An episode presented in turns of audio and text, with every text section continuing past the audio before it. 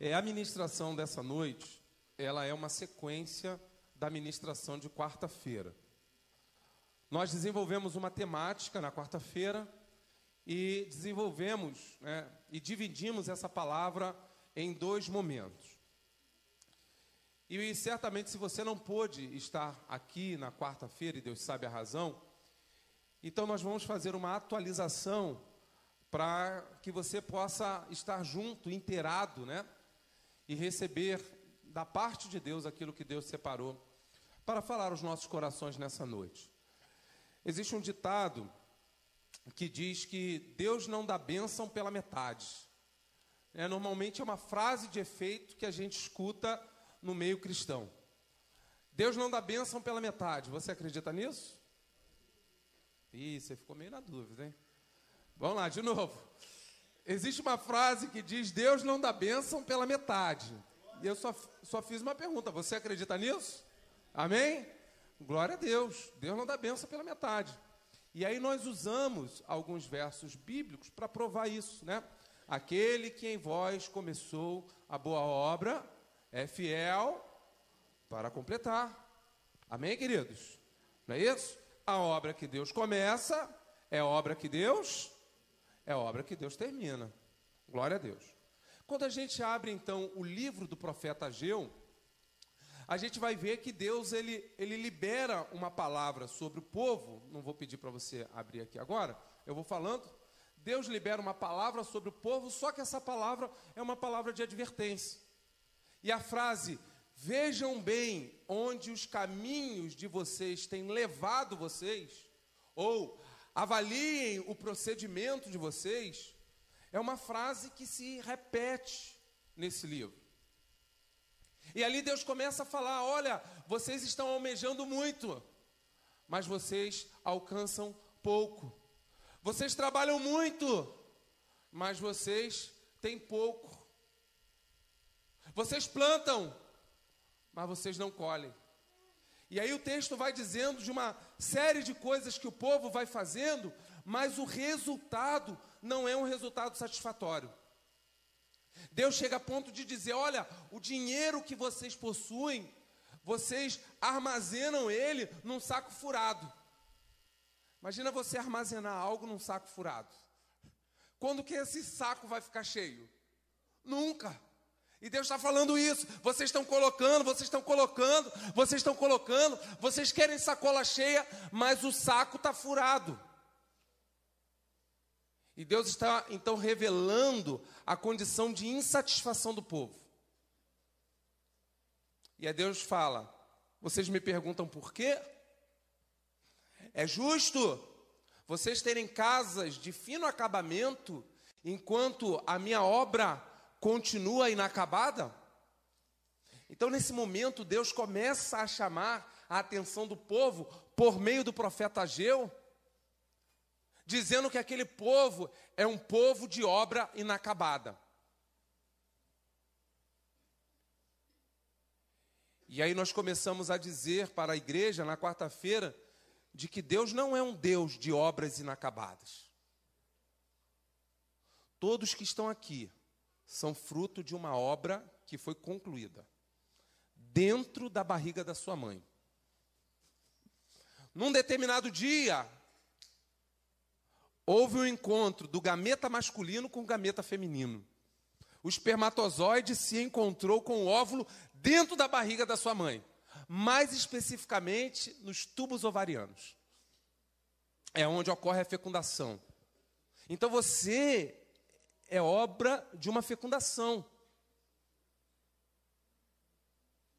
Só que a fecundação é o começo.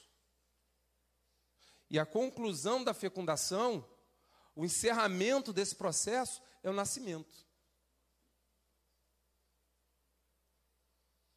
Então são nove meses até que eu e até que você né, chegamos ao, ao nascimento. Somos uma obra acabada, que começou dentro da barriga da nossa mãe. Você está entendendo o raciocínio? Amém? E o que é um aborto? O aborto é uma interrupção do processo. foi fecundado, mas não nasceu. Começou, mas não concluiu. E o Senhor Jesus Cristo, ele vai falando diversas coisas a esse respeito. Olha, quando vocês forem fazer uma obra, vocês precisam fazer um planejamento. Para saber o custo da obra, para que vocês não comecem e não e não terminem. E aí a gente usa a frase de efeito.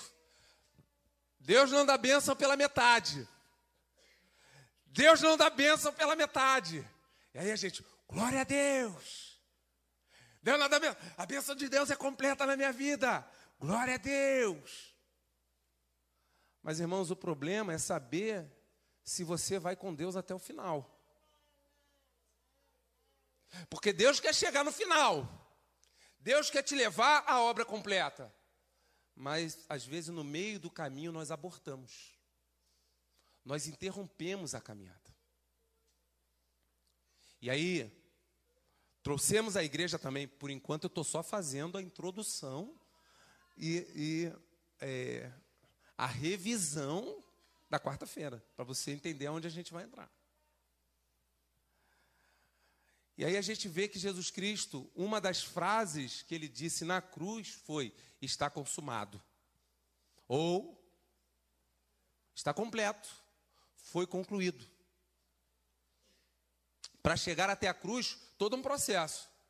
Mas quando ele chega na cruz, ele libera a frase: Pai, está consumado. Concluí, acabei. E o apóstolo Paulo vai falar isso também. Combati o bom combate, encerrei a carreira, concluí a carreira e guardei a fé. Então olha para essa pessoa abençoada aí na sua vida e diz para ele, ó, Deus não dá benção pela metade. Mas você está disposto a ir com o Senhor até o final? Amém, irmãos? Porque se há uma coisa que nós sabemos, sabemos fazer, irmãos, é desculpa para não ir até o final. É criar justificativas para não dar passos em frente. Eu estou tentando atualizar aqui, tá, irmãos? Pastor, faz logo o apelo e tá bom, encerra. Já entendi. Não, irmãos, hoje, hoje né, é, é, uma, é, uma, é uma outra vertente, é uma outra perspectiva. Eu contei a história de Jairo na semana passada, na quarta-feira. O Jairo estava com a sua filhinha morrendo. E aí ele saiu, ele ficou sabendo que Jesus estava numa cidade vizinha e ele andou até essa cidade. Ele encontrou a Jesus. E ele fez um convite a Jesus: Jesus, por favor, me ajuda, minha filha está morrendo. Jesus falou com ele: Eu vou lá na sua casa. Só que no meio do caminho saiu uma mulher com 12 anos com fluxo de sangue, e aquela mulher lá, ela, ela foi invadindo lá a multidão, eu tenho que chegar lá, porque se eu tocar, eu vou ser curado, e, tum, foi curado. Ela tocou na orla e foi curado. E aí Jesus falou assim, opa, saiu virtude de mim. Alguém me tocou de maneira diferente. Os discípulos, mestre, está todo mundo te tocando. Ele, não, alguém tocou diferente. E ela, ali, é, fui eu, fui eu. Aí Jesus, chama essa mulher aí, por favor. E ela veio, né, toda envergonhada, e Jesus começou então a perguntar para ela: o que que aconteceu, tá, tá. E aí o texto vai dar detalhe de que ela contou, né? Detalhe por detalhe do que havia acontecido. Eu fico imaginando Jairo com a filha morrendo e a mulher contando detalhe por detalhe de 12 anos de hemorragia. Não, porque eu fui no médico tal. Aí ele fez isso. Aí ele pediu o exame tal. E aí, sabe, o meu, minha hemoglobina. Caramba, eu falei, meu, eu imagino ali. O Jairo, ai, ai, ai, que mulher que não para de falar. E o texto vai dar essa ideia mesmo. De que ela está falando em detalhe, mas o Jairo tem pressa. E aí daqui a pouco. E, e o Jairo? Vamos lá, Jairo. E eles vão andando quando eles estão chegando em casa, vem alguém, sai de casa, vem ao encontro no meio do caminho, pega essa palavra, no meio do caminho, e alguém diz assim: Olha, não incomoda mais o mestre, porque agora a sua filha está morta. Não adianta mais. Eu imagino aquele homem virando as costas para Jesus, indo lá, querendo sepultar sua filha. E aí Jesus segura aquele homem ali no ombro, assim, né? E aquele homem choroso olha para Jesus. E aí Jesus diz para ele assim: Colocaram ela onde? Onde é que ela está? Porque quando eu estava lá na outra cidade, eu falei para você que era para você me levar até onde ela estava. E agora, no meio do caminho, alguém está dizendo para a gente: não incomoda mais o mestre, não adianta mais. E você acreditou no que falaram com você no meio do caminho. Mas eu te falei que eu vou com você até o final.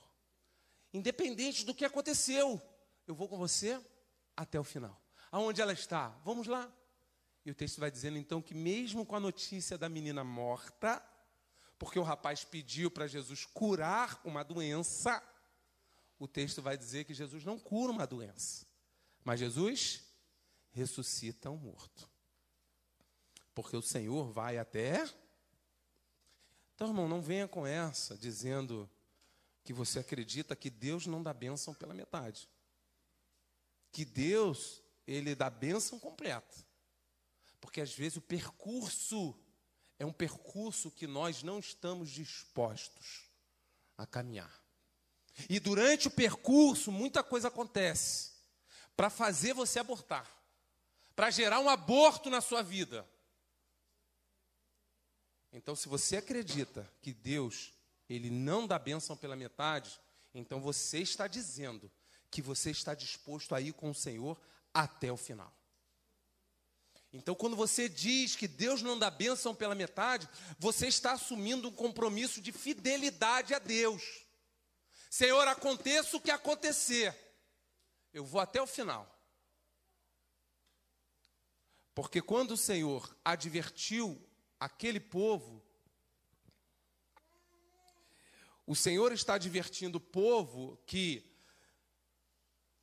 que tinha suas casas acabadas, de fino acabamento, mas tinha deixado de lado a obra do Senhor, porque a obra do Senhor estava lá inacabada, o que Deus está advertindo é isso.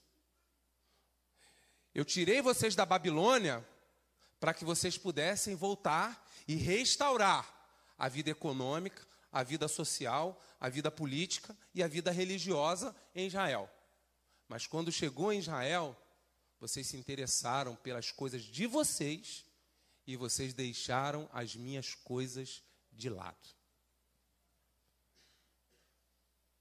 Quando a Bíblia está dizendo que aquele que começou a boa obra é fiel para completar, o que ela está dizendo é que quando Deus te chamou para uma nova vida, quando Deus propôs te dar um novo coração, quando Deus fez o um novo nascimento, quando Ele tirou você das trevas, é para que agora, vivendo na luz, você viva todos os planos de Deus.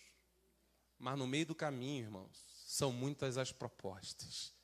No meio do caminho, muita coisa acontece. E aquele povo, ele perdeu a visão da prioridade construir a sua própria casa e deixar a obra do Senhor de lado se tornou a maior prioridade daquele povo. No meio do caminho, com as coisas do Senhor, aquele povo se tornou preguiçoso. E por isso Deus estava advertindo.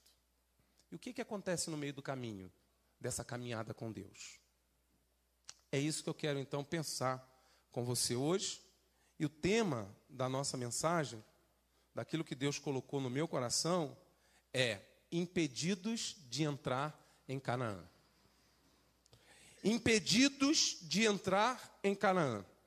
O texto da nossa reflexão se encontra no livro de 1 aos Coríntios, capítulo de número 10, e nós faremos a leitura dos versos 1 em diante. Primeira carta de Paulo aos Coríntios, capítulo de número 10, do versículo 1 em diante.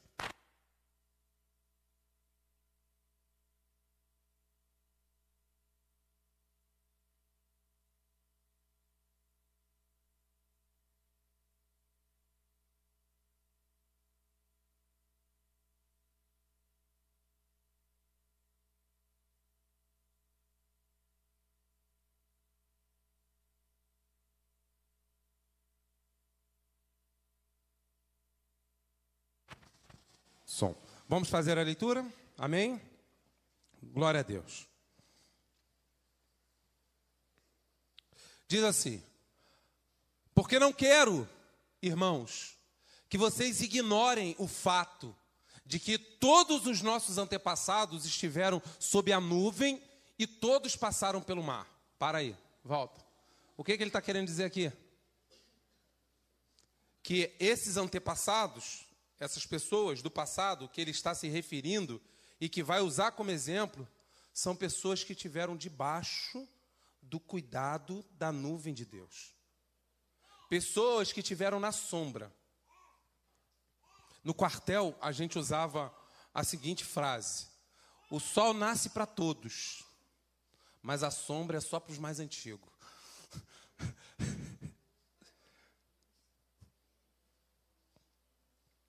O que o Senhor está dizendo aqui é da maneira especial como esse povo foi tratado. Vocês desfrutaram da sombra da nuvem que Deus providenciou no meio do deserto. Deserto não tem árvore, deserto não tem lugar para se abrigar. Mas Deus, com tanto amor, preocupado com vocês, na travessia pelo deserto, até chegar em Canaã, Ele preparou para vocês uma nuvem. Deus preparou sombra. Deus estava preocupado com seu povo, quase um milhão de pessoas andando pelo deserto. Deus estava preocupado com que aquele povo não fosse consumido pelo sol escaldante do deserto. Então está dizendo isso, irmãos. Eu não quero que vocês ignorem o fato de que todos os nossos antepassados estiveram sob a nuvem e todos passaram pelo mar. Observe, tá? Todos estiveram sob a nuvem, todos passaram pelo mar. Porque lá na frente ele vai dizer assim: os que estiveram sob a nuvem e os que passaram pelo mar não chegaram em Canaã. É isso que ele vai dizer. Presta atenção. Dois, em Moisés, todos eles foram batizados na nuvem e no mar. Todos comeram do mesmo alimento espiritual e beberam da mesma bebida espiritual, pois bebiam da rocha espiritual que os acompanhava, e essa rocha era Cristo. Ele está dizendo: quando o Senhor tirou a água da rocha, todos beberam da água da rocha no deserto. Todos passaram aos pés enxutos pelo Mar Vermelho. Continua. Contudo, Deus não se agradou da maioria deles. Começou assim: todos beberam da água, todos comeram do alimento, todos desfrutaram da sombra da nuvem, todos. Só que o texto começa: contudo, Deus não se agradou da maioria deles, por isso os seus corpos ficaram espalhados no deserto. Seis. Essas coisas ocorreram como exemplo para nós. Essa história do passado, essa história de Israel, isso que aconteceu com o povo, serve de exemplo para nós. Exemplo de quê, pastor? Exemplo da conduta do povo e exemplo da atitude de Deus diante da conduta do povo. O que aconteceu lá, é isso que ele está dizendo. O que aconteceu lá pode acontecer aqui.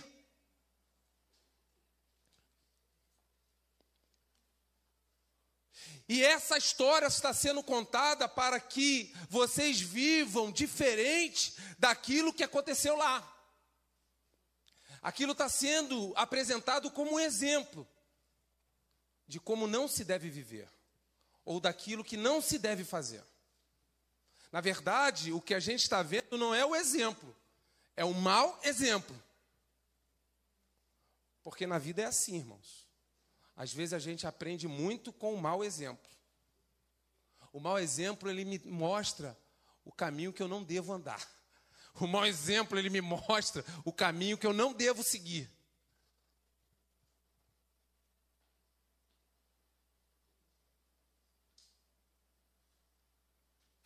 Essas coisas ocorreram como exemplos para nós. para que não cobicemos coisas mais, como eles fizeram. Não sejam idólatras, como alguns deles foram, conforme está escrito. O povo se assentou para comer e beber e levantou-se para se entregar à farra. Não pratiquemos a imoralidade, como alguns deles fizeram, e num só dia morreram 23 mil. Não devemos pôr o Senhor à prova, como alguns deles fizeram, e foram mortos por serpentes.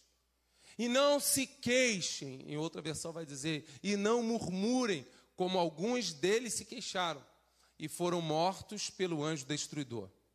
Essas coisas aconteceram a eles como exemplos e foram escritas como advertência para nós sobre quem tem chegado o fim dos tempos. Assim, aquele que julga estar firme. Em outra versão, aquele que julga estar de pé. Cuide para que não caia. É aquela velha história, né? Para morrer só precisa estar tá vivo, né? Para cair só precisa estar tá de pé, né? Curva a sua cabeça, feche seus olhos. Ore ao Senhor. Peça ao Senhor luz sobre o seu entendimento e habilidade sobre a vida do pregador.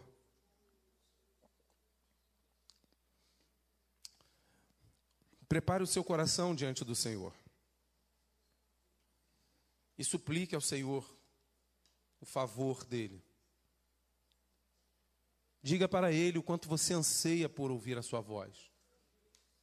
Que o solo do seu coração seja um solo preparado para receber a semente de Deus. Realize tudo aquilo que ele reservou para realizar através da ministração dessa palavra nessa noite. Senhor, suplicamos a graça do Senhor, Pai. Aquele que tem ouvidos para ouvir, ouça, diz o Senhor. Há uma região amor. Pai, em nome de Jesus. Amém, Senhor. Amém. Fica atento aí, tá? A gente vai. Jóia. Irmãos, não não me causa espanto o fato desse tipo de texto estar sendo está registrado na carta escrita à igreja de Corinto. Não me causa espanto. A igreja de Filipenses, ela não recebe uma carta com esse tom. A igreja de Tessalônica, ela não recebe uma carta com esse tom. Cada uma das igrejas estavam vivendo uma determinada realidade.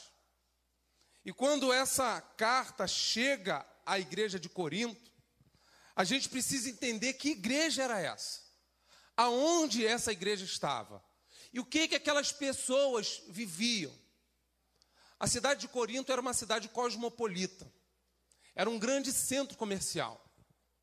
A cidade de Corinto era uma cidade portuária.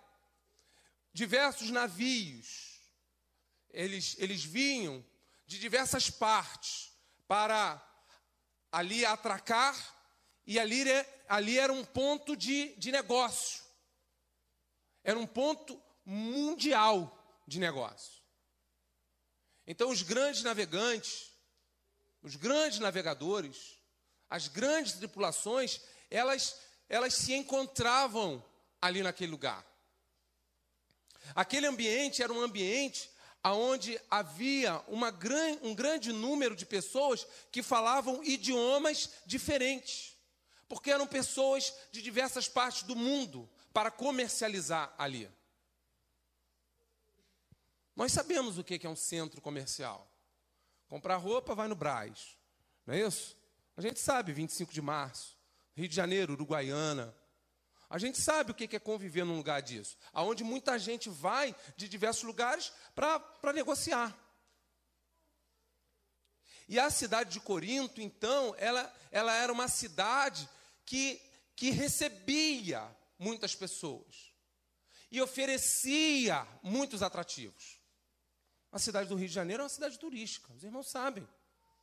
Chegou ali no final de dezembro, 31 de dezembro, mais especificamente, ou esse período agora do carnaval, é uma cidade que recebe gente de todos os cantos.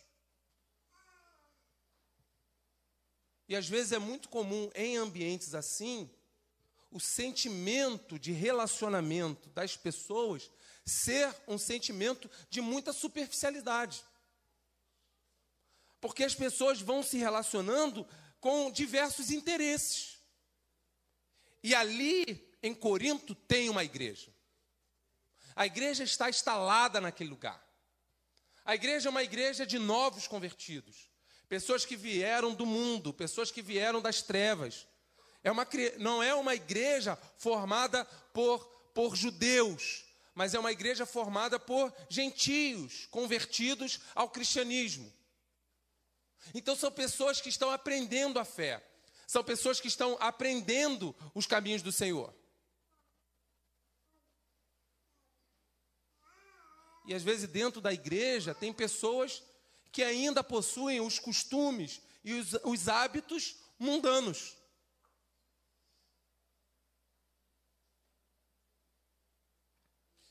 A gente ria lá, lá em Roraima, né? principalmente, porque, às vezes, dentro da igreja, convivendo com os irmãos, e era né, algo que a gente via com muita frequência, às vezes você ouvia alguém soltando assim, Ave Maria três vezes.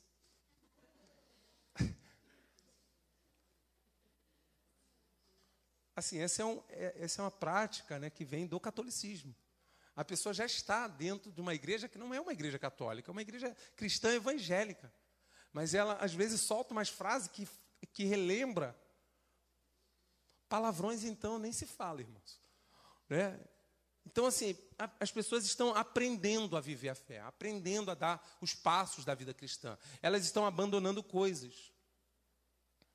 Mas a igreja de Corinto, irmãos, era uma igreja dura para se submeter às mudanças que Deus queria que aquele povo experimentasse. Então era uma igreja de muita briga, de muita contenda. Um diz que é de Paulo, outro diz que é de Apolo, outro diz que é de Pedro, outro diz que é de Jesus.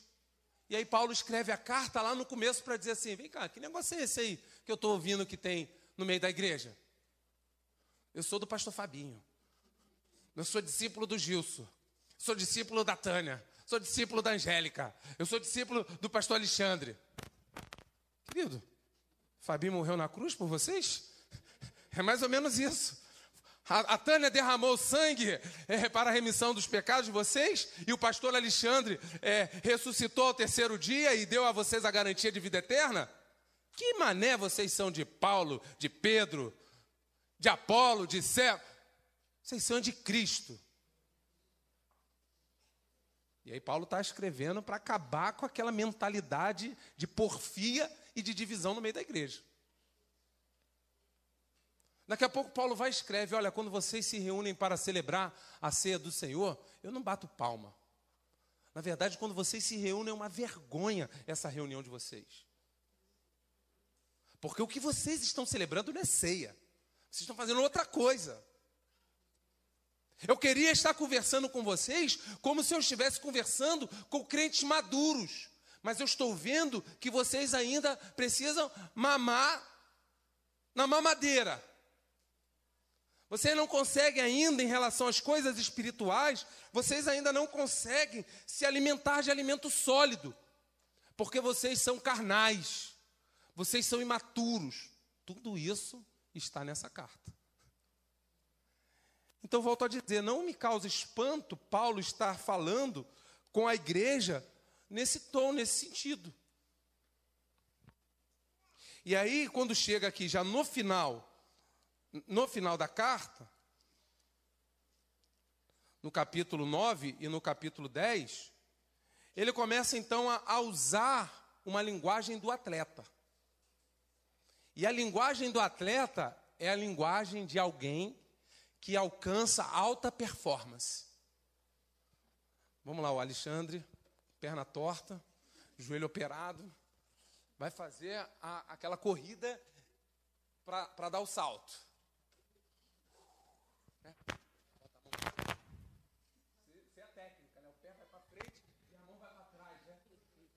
Parece que a pessoa vai flutuando no alto, né? Imagina, eu, capenga.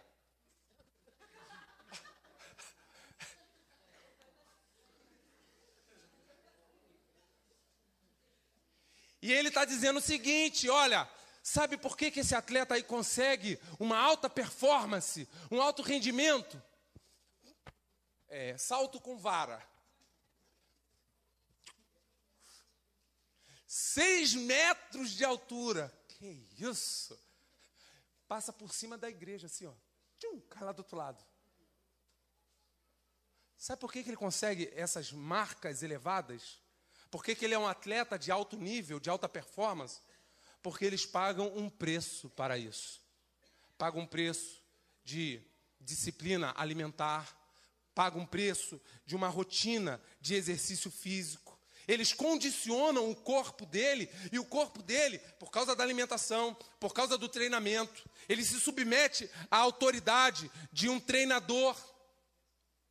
Alguém que vai exigir o máximo dele. Alguém que vai desenvolver todo o seu potencial. Alguém que vai né, querer que ele desenvolva tudo aquilo que ele tem para desenvolver. E que ele chegue ao topo. O contexto aqui, irmãos, é esse contexto. Deus quer que você chegue ao topo. Deus quer que você seja um cristão de alta performance. Deus não quer você amador, Deus não quer você meia-boca. Deus quer você e, e, e, explorando, desenvolvendo o máximo do seu potencial no relacionamento com Ele. Tirá-lo da, da infantilidade, da meninice, da imaturidade espiritual. Dá-lo, dar a você a alegria do caminho excelente, de uma vida cristã excelente de ser um cristão de alto nível, de alta performance. Pastor, tem certeza que o texto está falando sobre isso? É que eu comecei no capítulo 10 de propósito. Mas o capítulo 9, no finalzinho dele, vamos lá, Alain. Porque assim, é claro que você já sabe que a Bíblia, ela não tem capítulos e versículos. Hã? Quê? O texto original, ele não tem capítulos e versículos. Os capítulos e versículos, eles foram colocados ordenadamente para que a gente possa se orientar. Porque isso aqui, irmãos, é uma carta. E quem escreve uma carta colocando capítulos e versículos? Eu vou escrever uma carta para o Ivan. Eu vou colocar na, o primeiro capítulo da minha carta, o versículo tal da minha carta. Não. A carta se transformou em livro. E como livro, tem capítulos e versículos. Mas o original da carta não tem capítulo. Então, o que a gente lê, capítulo 10, na verdade, é parte de uma carta. Então, eu só li um trecho já adiantado. Eu poderia ler desde o primeiro capítulo, para a gente entender toda a carta. Mas eu vou ler só um pouquinho antes, que a gente chama isso de contexto imediato, para que você possa entender. Então, um pouquinho antes, no capítulo 9, no versículo 24,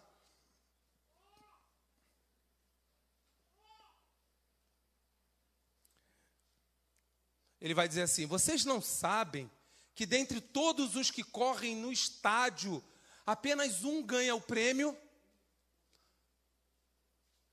Corram de tal maneira ou de tal modo que alcancem o prêmio o pódio, o troféu, a medalha.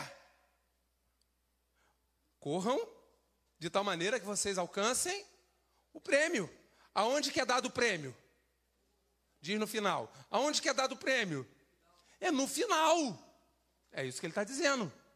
Continua. Todos os que competem nos jogos se submetem ao treinamento rigoroso para obter uma coroa que logo perece. Mas nós o fazemos para ganhar uma coroa que dura para sempre. Ele está dizendo: nós estamos numa corrida, queridos. Da mesma forma que o atleta está numa corrida e corre até o final, para ganhar o prêmio no final, a nossa vida terrena é uma corrida. É uma, é uma corrida. E nós precisamos completar essa corrida. A gente não pode parar no meio do caminho. A gente precisa ir até o final na corrida. É isso que o texto está dizendo.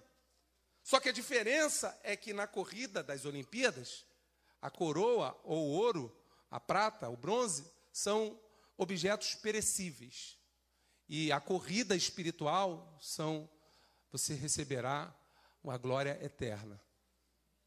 Aonde a traça, a ferrugem não corrói e aonde os ladrões não podem minar e não podem roubar.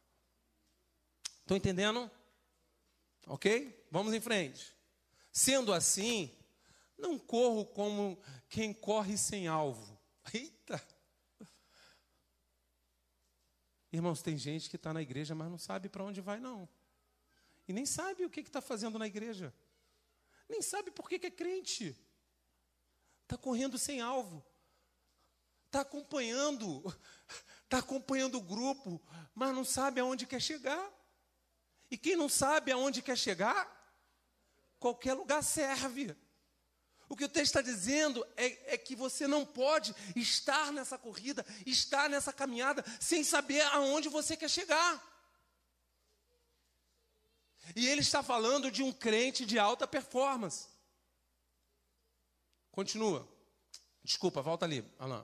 Sendo assim, não corro como quem corre sem alvo, e não luto como quem esmurra o ar mas esmurro o meu corpo e faço dele meu escravo, para que depois de ter pregado aos outros, eu mesmo não venha a ser reprovado. Aí começa o capítulo 10. Qual é a preocupação de Paulo? Volta o 27. Qual é a preocupação de Paulo? Não viver uma vida reprovada pelo Senhor. Está aí. Por que, que ele está dizendo? Eu esmurro o meu corpo e faço dele, do meu corpo, meu escravo. Eu submeto o meu corpo. Eu não deixo que o meu corpo seja dominado por desejos, mas eu o domino, eu o escravizo. E eu levo o meu, o meu corpo a ser escravo de Cristo. Porque vivendo assim, não serei reprovado.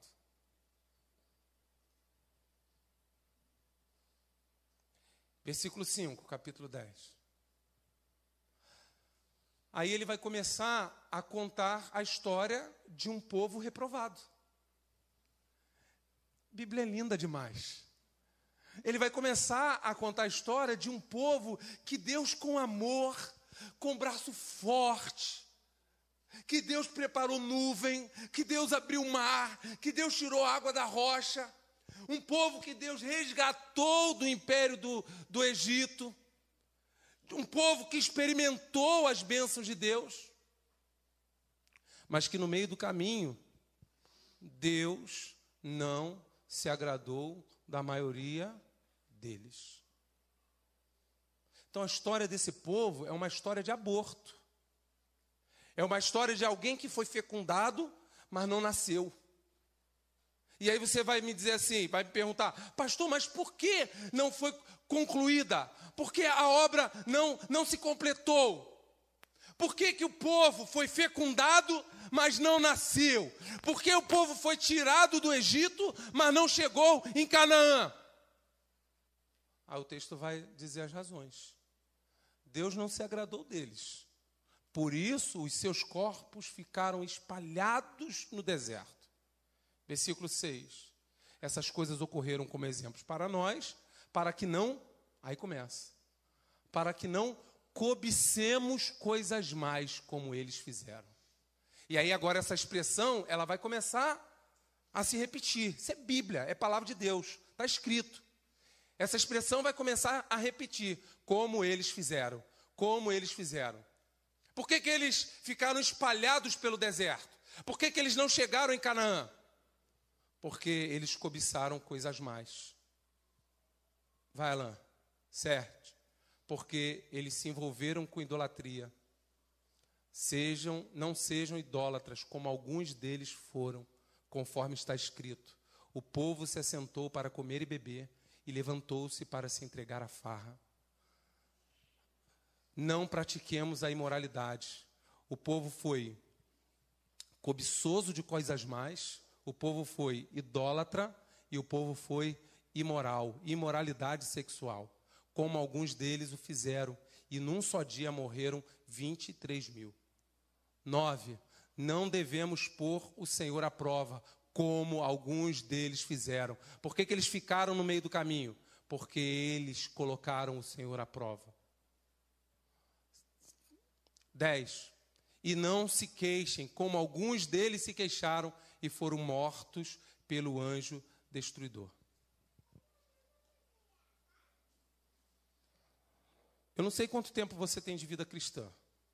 Eu não sei se você já foi batizado. Eu não sei se você é, já faz parte da liderança. Mas uma coisa eu quero te dizer: o Senhor que te chamou do Egito, que te tirou das trevas para a sua maravilhosa luz, esse Deus, ele começou algo para completar na sua vida. E no meio do caminho, ele quer desenvolver em você um crente, um servo de alta performance. E tudo dependerá da sua conduta no meio do caminho, a sua postura no meio do caminho, a sua maneira de se relacionar com eventos, com coisas, com pessoas no meio do caminho. Porque tudo isso que a gente está falando foram coisas que aconteceram no meio do caminho. Foi no meio do caminho que Acã cobiçou uma bela capa babilônica. Foi no meio do caminho que, quando o povo destruiu uma cidade, Acã se agradou e Deus havia dito que não era para pegar nada daquele povo. Mas Acã olhou aquela capa e falou assim: Uau, Show! Eu quero uma dessa para mim.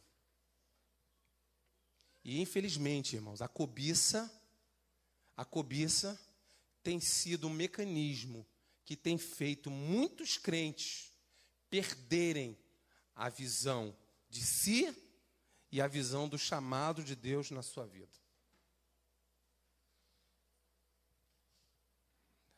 A cobiça, ela é tão danosa que ela consta nos dez mandamentos.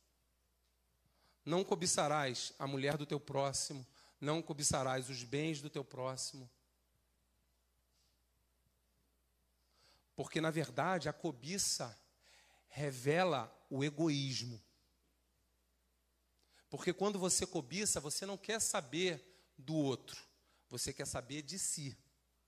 Então, por causa da cobiça, eu roubo um celular.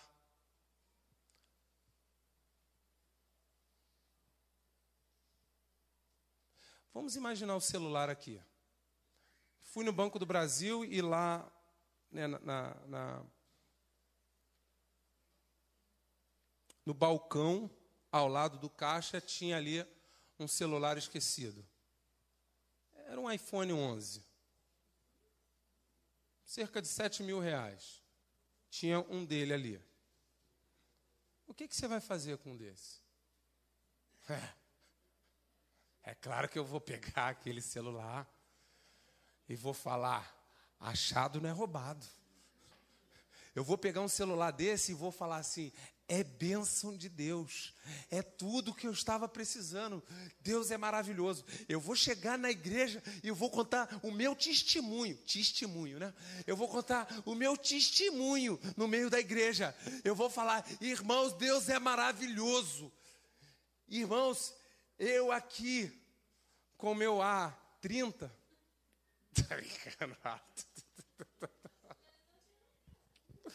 Estou mexendo com a Paula ali, irmãos. E eu falando, Senhor, não aguento mais esse, esse celular, não aguento mais. Senhor, me dá um celular novo. Não é que eu fui no Banco do Brasil e eu achei um iPhone 11. Que Deus maravilhoso! Isso revela a cobiça do coração, irmãos. Porque o certo, independente do valor do celular, se ele está bom, se ele está ruim, o certo é você procurar o dono e devolver.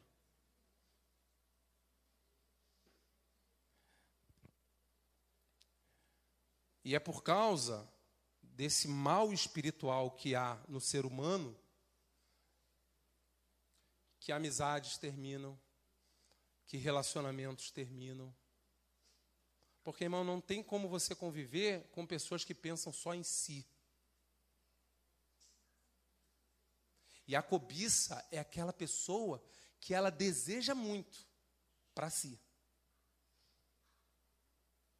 E ela pensa que ela será feliz a partir do momento que ela tiver cada vez mais. E lembra que a gente está falando de um povo que está no deserto e está sendo suprido pelo Senhor. E a cobiça, ela diz assim: o que Deus está me dando não basta, eu quero mais. Por isso que está cobiça e lá na frente está murmuração. Porque a cobiça é, é você correr atrás de mais e, e não estar satisfeito com o que você tem da parte do Senhor. A murmuração é você não corre atrás de nada e mesmo assim você é cheio de razão e cheio de vontade.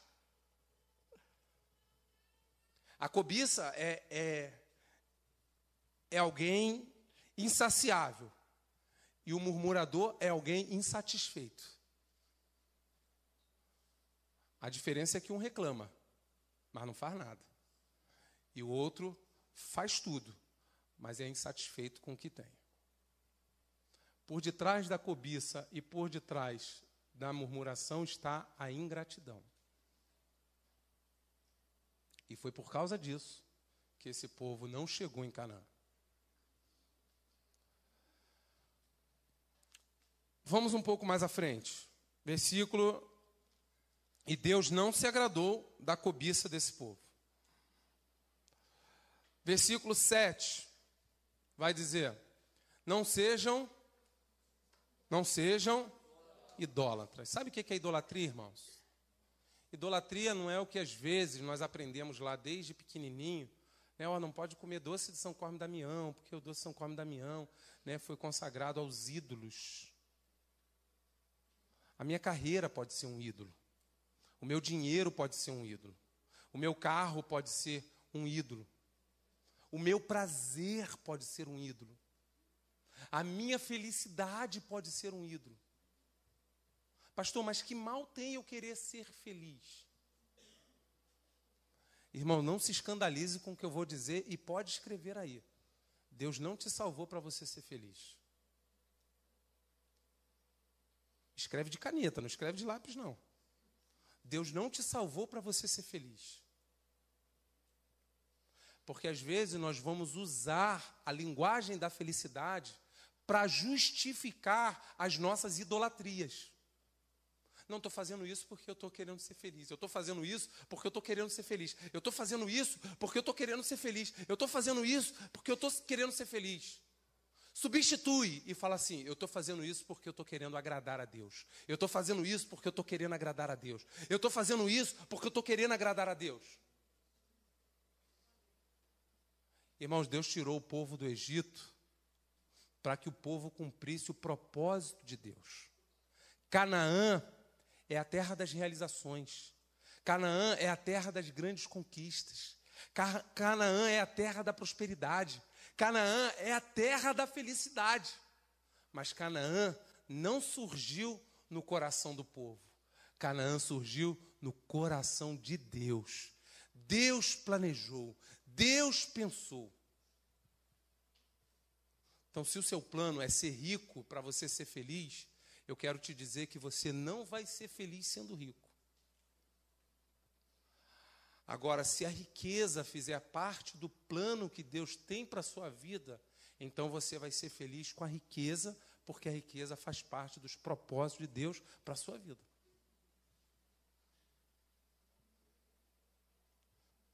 O propósito maior não pode ser a riqueza. O propósito maior precisa ser fazer a vontade de Deus. E a idolatria é tudo aquilo que eu coloco como projeto de felicidade. Se eu tiver isso, se eu me tornar isso, eu vou ser feliz. A Bíblia vai dizer que feliz é aquele que medita na lei do Senhor de dia e de noite. Feliz é aquele que não se assenta na roda dos escarnecedores. Feliz é aquele que não anda com os zombadores. Esse é feliz, porque ele será como uma planta, uma árvore, até já foi lido aqui, né? Plantada junto a ribeiro de águas, dá o seu fruto no tempo certo, as folhas não caem e tudo quanto faz prospera.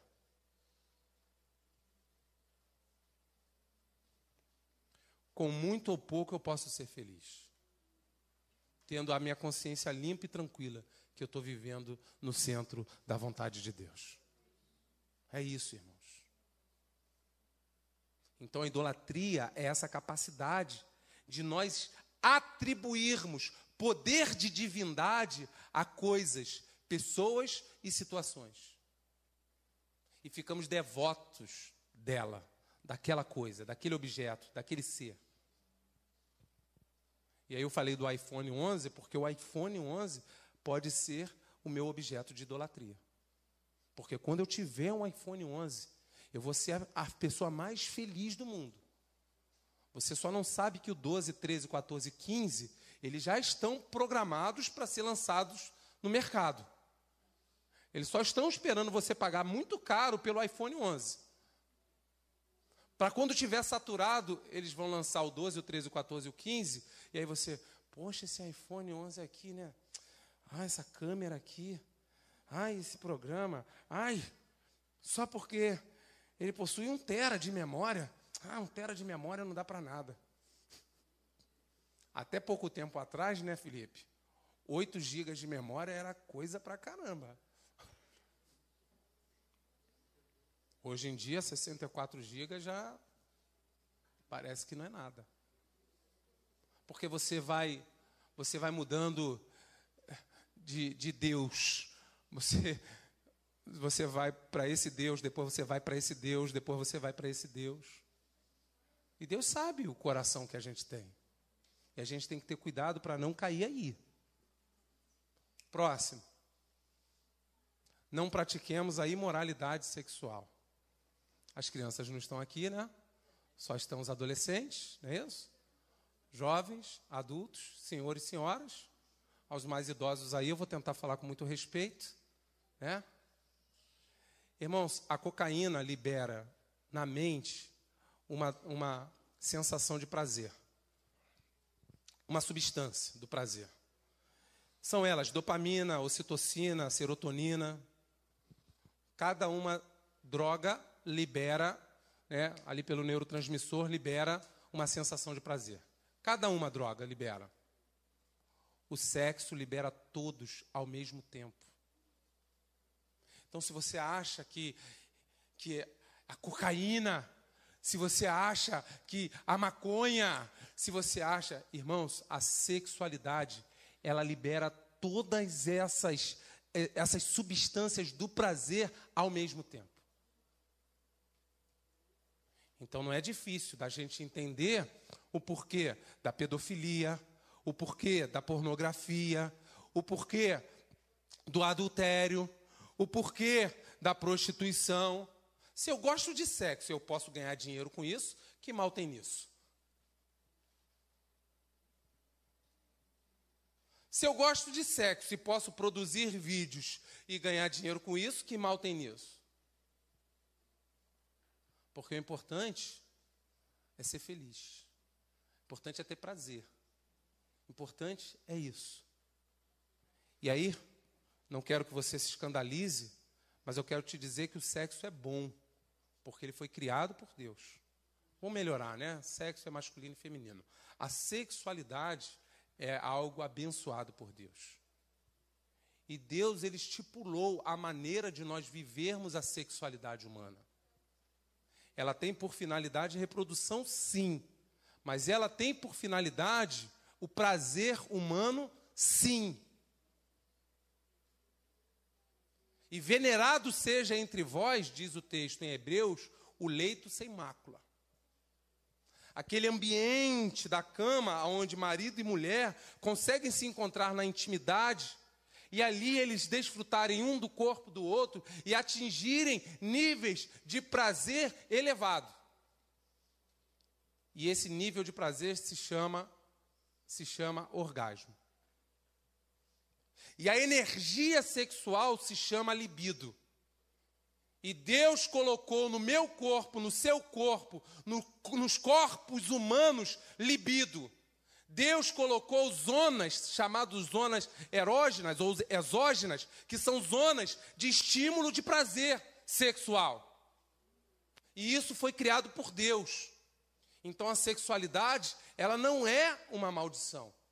Mas a imoralidade sexual, o desvio de conduta sexual, é o mau uso daquilo que Deus atribui e separou para o ser humano viver. Por isso que sexo é para ser feito entre marido e mulher.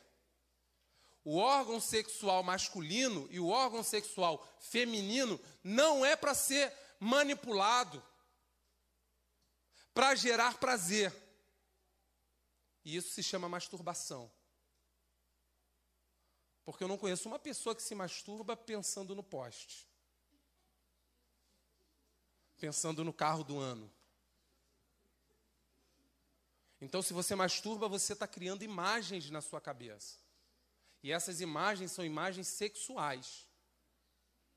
E você não tem aquela pessoa do seu lado mas você tem aquela pessoa dentro de você. Você tem a intimidade daquela pessoa. Você tem as imagens daquela pessoa. Você tem poses, você tem decote. Você tem os músculos. Então, se você faz isso, então você está em pecado. O nome disso é imoralidade sexual. Então, sexo antes do casamento é pecado aos olhos do Senhor. A manipulação dos órgãos genitais é pecado aos olhos do Senhor. E Deus está falando isso a um povo que ele libertou para si. Deus te comprou com o sangue de Cristo. Deus preparou a eternidade para você. Então Deus quer ter gerência sobre o seu corpo, porque o seu corpo é templo do Espírito Santo de Deus.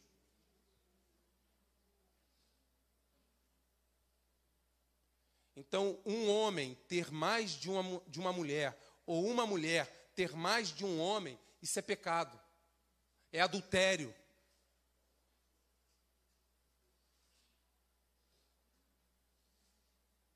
Um homem desejar um outro homem, uma mulher desejar uma outra mulher, é pecado. Porque a vida sexual foi criada para ser vivida por um homem e por uma mulher, juntos. E se alguém falar assim, pastor, mas eu gosto dele, eu como homem gosto de outro homem, ou eu como mulher gosto de uma outra mulher, e a gente não está fazendo mal nenhum, por que, que isso é pecado? Porque pecado não é somente um mal que eu faço contra uma outra pessoa. Pecado, a palavra pecado significa errar o alvo é você viver uma atmosfera diferente daquilo que Deus planejou para você viver. Que mal tem em pegar um fruto? O mal está porque Deus disse não. E eles foram lá e pegaram o fruto que Deus disse não e comeu. Ambos gostaram de comer aquele fruto. Eles não fizeram mal um ao outro, mas eles transgrediram uma lei e um mandamento de Deus. E isso é pecado. Então para com essa coisa de pensar que pecado é algo de errado que eu faço contra uma pessoa. Somente. O pecado não é algo que atinge somente pessoas no nível horizontal. Pecado é algo que afeta um relacionamento no nível vertical. Criatura com criador. Porque se você lembrar de José, quando ele foi assediado pela, pela esposa de Potifar, só tinham eles dois. Ela queria ele. E se ele desejasse ela, que mal teria nisso? Mas a resposta que ele deu foi: Como, pois, eu faria tamanha coisa horrenda e pecaria contra o meu Deus? Ele não falou assim, eu vou pecar contra o meu patrão. Ele falou assim, eu vou pecar contra o meu Deus. Então, o que a palavra de Deus nos ensina é que você pode viver uma sexualidade sadia. Mas esse povo, esse povo, ele viveu uma sexualidade promíscua. Esse povo, ele viveu imoralidade sexual. E por isso ficaram no meio do caminho. Não chegaram em Canaã. Tu acha que o Deus que preparou a nuvem, que abriu o mar vermelho, que tirou do Egito, que operou os milagres com as pragas, não estaria preocupado com a sexualidade do seu povo?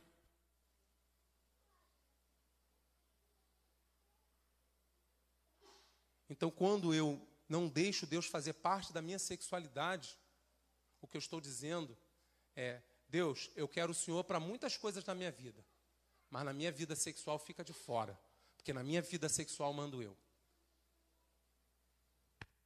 Semana agora estarei completando 30 anos de relacionamento. E eu louvo a Deus por isso. 30 anos de namoro. Dia 28 estaremos ali comemorando, vamos sair, vamos Deus, meus filhos já estão sabendo disso. 30 anos com a mesma pessoa. Desde os 15, ela tinha 13, até os 45. 30 anos. Não conheço vida sexual com nenhuma outra mulher. Porque Deus deseja, Deus deseja que nós vivemos uma sexualidade saudável. E como nós vivemos num tempo, e eu estou me esticando aqui um pouquinho mais, porque isso tem sido problema para muitos no nosso tempo. E como nós temos vivido tempos de pós-modernidade, aonde o prazer pessoal tem sido né, a máxima buscada por muita gente,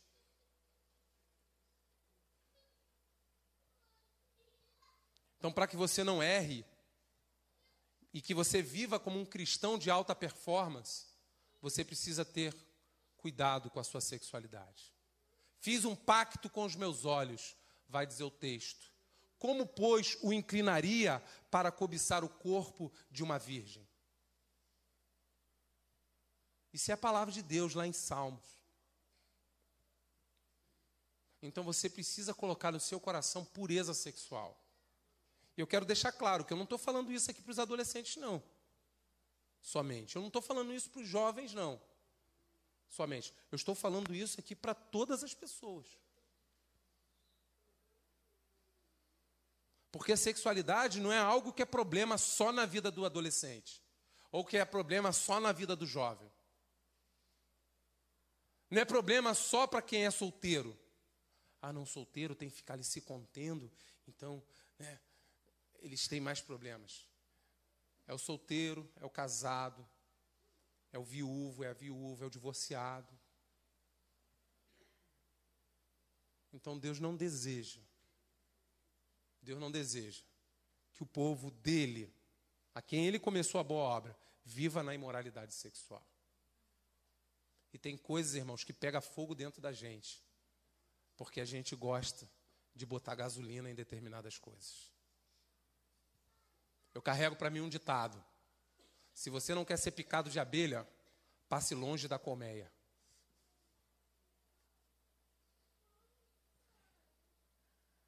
Eu já sou adulto, e eu tenho canais na, na, na, minha televisão que são canais de. Né, canais impróprios, vamos assim dizer. Duvido, irmão. Passa lá na minha televisão lá e ver se tem. Não fiz assim, não, você não quer não, vou te oferecer um pacote. Isso. Quem não quer ser picado de abelha, passa longe da colmeia. Eu não quero isso para os meus filhos, eu não quero isso para minha esposa, eu não quero isso para mim. Só que hoje está muito fácil, irmãos, porque aqui no celular, com apenas um clique, com apenas um clique. E como eu falei, o problema da sexualidade hoje já se fala em desintoxicação sexual. Eu tenho livros sobre isso. Eu abordo sobre esses assuntos, conversando com o casal, conversando com o adolescente, na preparação para o casamento dos jovens que estão a se casar. Por quê? Porque a cocaína libera uma substância. Porque a, a, a maconha libera uma substância. Porque o crack libera uma substância. E a sexualidade libera todas ao mesmo tempo. Então, pornografia hoje já é vício. Já é vício em muitos lares. E o duro, às vezes, é você ouvir de um casal assim: não, para pimentar mais a nossa relação, a gente vê um videozinho assim para dar um tchan no negócio. Se o casal precisa ver um videozinho para dar um tchan no negócio, é que o negócio está brabo mesmo. O negócio está ruim.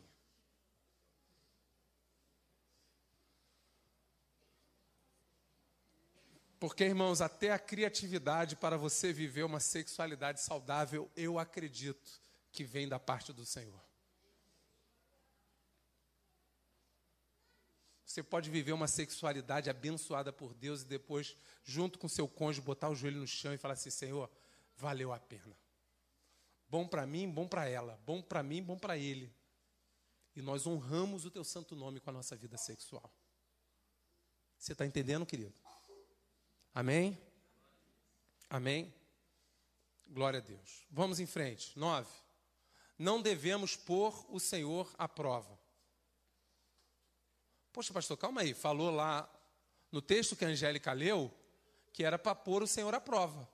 Tragam todos os dízimos, façam prova de mim. Como é que o texto agora aqui está dizendo que não é para pôr o Senhor à prova? Como é que eu vou sair dessa? É fácil, irmãos. Sabe aquela coisa de toda hora eu ficar testando Deus para saber se Deus é Deus de verdade mesmo? É isso aí. Para de meninice. Deus falou para o povo: olha, eu vou mandar para vocês, eu vou mandar para vocês o maná. Quando chegar na segunda-feira, vocês colhem o maná, mas colham somente a quantidade para o dia. Quando chegar na terça-feira, eu vou mandar o maná. Colham só a quantidade por dia. Quando chegar na quarta-feira, vocês colham o maná. Colha só a quantidade para o dia. O que é a quantidade para o dia? É a quantidade que você vai comer. Hoje, não tem geladeira. Aí o povo colhia o maná e aí guardava. Vamos supor, embaixo da cama. O que, que acontecia no outro dia? Um, vou tomar um, um café da manhã com aquele maná de ontem. O maná de ontem está estragado porque é o maná do dia. E quando o povo faz isso, ele está colocando o Senhor. Quando chega no sábado, quando chega na sexta, o Senhor diz assim: Olha, o único dia que vocês vão colher para o dia seguinte é na sexta-feira. Porque sábado eu não quero o meu povo saindo para recolher o maná. Porque sábado é o dia que o povo vai se dedicar à adoração. É o, é o sábado do Senhor.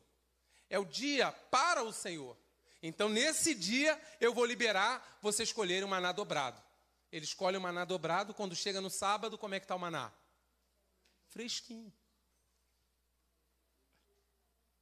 Aí alguém pensa assim, poxa, já que o maná da sexta ficou bom para o sábado, no domingo eu vou colher para a segunda também.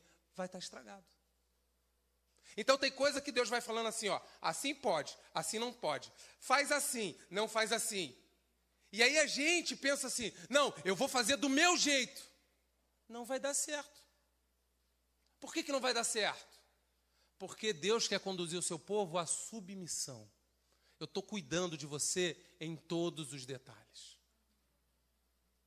Então, quando a gente põe o Senhor à prova, o que a gente está querendo dizer é que eu não, eu não confio no cuidado de Deus sobre a minha vida. Eu já contei isso aqui como experiência. Irmãos, o ano que eu passei na prova de sargento do exército foi o ano em que eu fiz um voto com Deus. E eu disse para Deus: Senhor, meu horário de estudar é de segunda a sábado, até a noite. No domingo, meu, meu domingo é compromisso com a obra do Senhor. Eu não vou deixar de ser professor da escola bíblica porque eu tenho que estudar. Porque, Senhor, eu acredito que o meu rendimento, estudando de segunda a sábado, vai ser melhor do que o meu rendimento estudando de segunda a segunda. Isso pode não ter lógica diante dos olhos humanos, mas isso prova uma dependência de Deus. E foi justamente nesse ano que eu passei no concurso. Então, não pôr, não devemos pôr o Senhor à prova, é no sentido de, de você sabe o que Deus diz e você faz diferente. Você sabe como Deus espera, mas você quer fazer do seu jeito. Então você está pondo o Senhor à prova. Vamos fazer o seguinte: eu sou Deus e você fica no seu lugar. É isso que a gente Deus diz para o Senhor. Eu até sei que o Senhor está dizendo assim, mas eu vou fazer do meu jeito. Isso é pôr o Senhor à prova. Vai, Ela, por favor. Não se queixem como alguns deles se queixaram e foram mortos pelo anjo destruidor. É a murmuração, é a reclamação. Não murmura, porque você não sabe o que eu estou fazendo contigo agora. O que eu faço contigo agora, tu não sabes, mas depois você entenderá. A murmuração, ela revela que nós não confiamos naquilo que Deus está fazendo com a gente. E ele usa pessoas, ele usa circunstâncias, ele usa situações para mudar o nosso coração. E às vezes nós reclamamos, nós murmuramos. E eu já contei também aqui essa experiência. Eu vim parar na Igreja Batista Betel por causa de uma mudança que teve no meu setor. E eu fiquei extremamente revoltado com aquilo que fizeram lá. No quartel a gente chama de dança das cadeiras. Eu fiz um curso de especialização na área cirúrgica. E depois eu fiz uma especialização na área de pronto atendimento. Chegou num determinado período lá no quartel, me colocaram para trabalhar na enfermaria. Quer matar o Alexandre é colocar na enfermaria. Dar comprimido, botar gelo no local. Esse tipo de cuidado eu não gosto de prestar. É de mim. Eu não gosto. Eu gosto de um negócio mais né, sanguíneo, né? Um negócio assim, né? Mais aventura, né? Um pronto atendimento, um carro que bateu, né? alguém que tomou um tiro, né? uma parada cardíaca pulsionar uma veia, colocar uma sonda. Negócio assim que eu gosto disso. Fazer uma cirurgia de urgência. Vamos lá, retirar um apêndice, uma vesícula. Abre, corta, costura. Está sangrando, tem que cauterizar. Então, eu gosto disso. Essa é minha área, minha formação. Tem que ter consciência disso. E aí me mudaram. E não só me mudaram, mas me sobrecarregaram. Me colocaram, não, você vai ficar no centro cirúrgico de manhã. E à tarde você vai para a enfermaria. Aí o pessoal que trabalhava na enfermaria de manhã deixava uma porção de serviço acumulado para a, a carniça nova, né? Que chegava para fazer o serviço à tarde. Aí eu ficava, não dá. Eu chego à tarde aqui, né, uma, uma pilha de coisa para fazer, o pessoal não fez na hora que tinha que fazer. Ah, filho. E aí eu ouvi, eu ouvi a brisa suave, né? O Senhor dizendo ao meu coração: não murmura, porque você não sabe o que eu estou fazendo. E eu vou dizer mais, irmãos. Eu ia, eu ia mal-humorado para aquele setor lá. Eu ia mal-humorado. Tá, me passa a papeleta aqui. Fazer essa evolução. Ah, evolução de papeleta, que coisa horrível. Fazer controle de estoque. Não gostava disso, mas me colocaram nessa função. E eu, eu estava assim, com esse algo murmurador dentro de mim. E Deus falou: não murmura. Foi ali que eu conheci a irmã Isolanda. A irmã Isolanda era da Igreja Batista Betel. Ela começou a. Oh, ela, ela falava, irmão Moura. Irmão Moura, vai pregar lá na igreja um dia, irmão Moura. Porque eu liderava um trabalho evangélico dentro do quartel. Vai pregar um dia lá. Eu não era pastor, não, tá, irmãos? vai lá. E eu, não, não dá, porque. Não, vai lá um dia, não sei o quê. Até que um dia me convidaram para, para pregar. Né? Eu não fui para o Rio de Janeiro, para a minha igreja, que era no Rio. E aí vim na Igreja Batista Betel. Dentre essas idas e vindas, estou aqui até hoje. Não murmura, porque você não sabe o que eu estou fazendo. Então foi ali, nessa mudança de setor, que Deus me colocou em contato com essa funcionária civil. E essa funcionária civil me fez o convite. E eu vim. E aqui eu estou. Então, quando a gente murmura, sabe o que, é que a gente está dizendo? Que Deus não está trabalhando coisa nenhuma. Que Deus está com, com os, seus, os seus braços cruzados. Que Deus me abandonou. Deus não quer saber de mim. Por que, que Deus está deixando acontecer isso comigo? A Bíblia vai dizer que nunca se viu um Deus semelhante ao nosso Deus, que trabalha em função daqueles que nele esperam. Nosso Deus trabalha, querido, em função daqueles que são seus. Desculpa me estender tanto na palavra.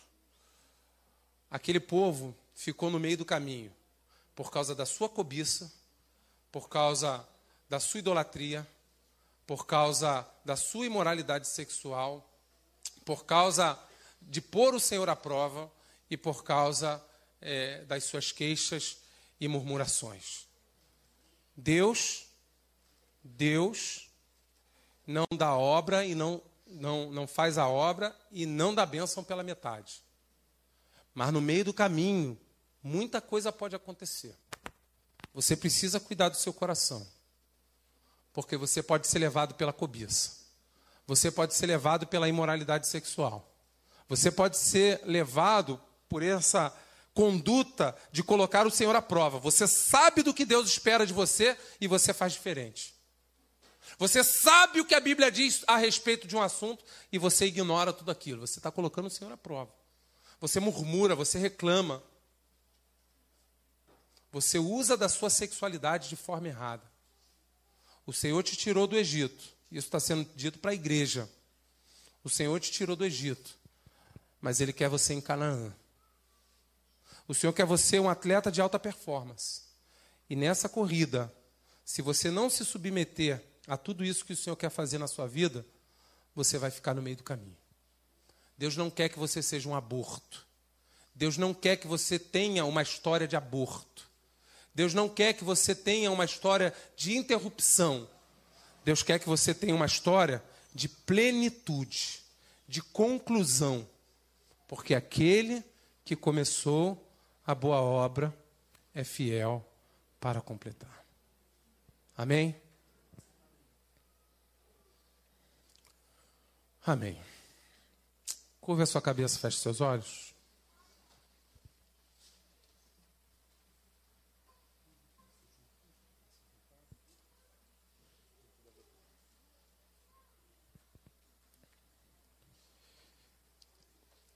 Como é que tem sido a sua vida cristã? Como é que tem sido a sua caminhada com o Senhor?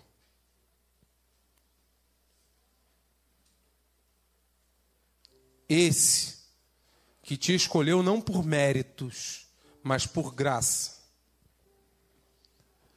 O que o apóstolo Paulo foi usado para falar àquela igreja é não seja como eles experimentaram das nuvens no meio do deserto, comeram do maná no meio do deserto, beberam da água da rocha no meio do deserto. O mar se abriu no meio do deserto, mas não chegou em Canaã. Não chegou lá. A sua vida foi interrompida os seus corpos foram espalhados no deserto. Que situação trágica. Que vergonha. Pode ser que nesse momento você esteja se lembrando de pessoas que também já experimentaram das nuvens, já beberam da água da rocha, mas que ficaram no meio do caminho. Pode ser que você não esteja vivendo isso, mas você conhece alguém que esteja vivendo isso. Interceda aí por essa pessoa. E quem sabe o Senhor traz essa palavra ao seu coração para que você saia ao encontro dessa pessoa para ajudá-la a se recuperar, a voltar, a retornar para o lugar de onde nunca deveria ter saído.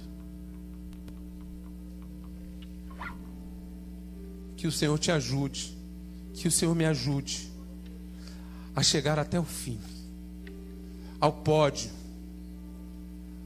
ao topo, para receber dele aquela abençoada palavra. Servo bom e fiel, sobre o pouco foste fiel, sobre o muito te colocarei. Entra no gozo do teu Senhor. Chegará o dia da recompensa do Senhor. Coisas que os olhos não viram, que os ouvidos não ouviram e ainda não chegaram ao entendimento do homem. São essas as coisas que Deus tem preparado para aqueles que o amam. Seja fiel. No meio do caminho, muita coisa vai acontecer. Seja fiel. Seja fiel ao Senhor. Pague o preço da fidelidade ao Senhor. Ele te sustenta, ele te ama e ele vai contigo até o fim. Seja fiel e vá com o Senhor até o fim.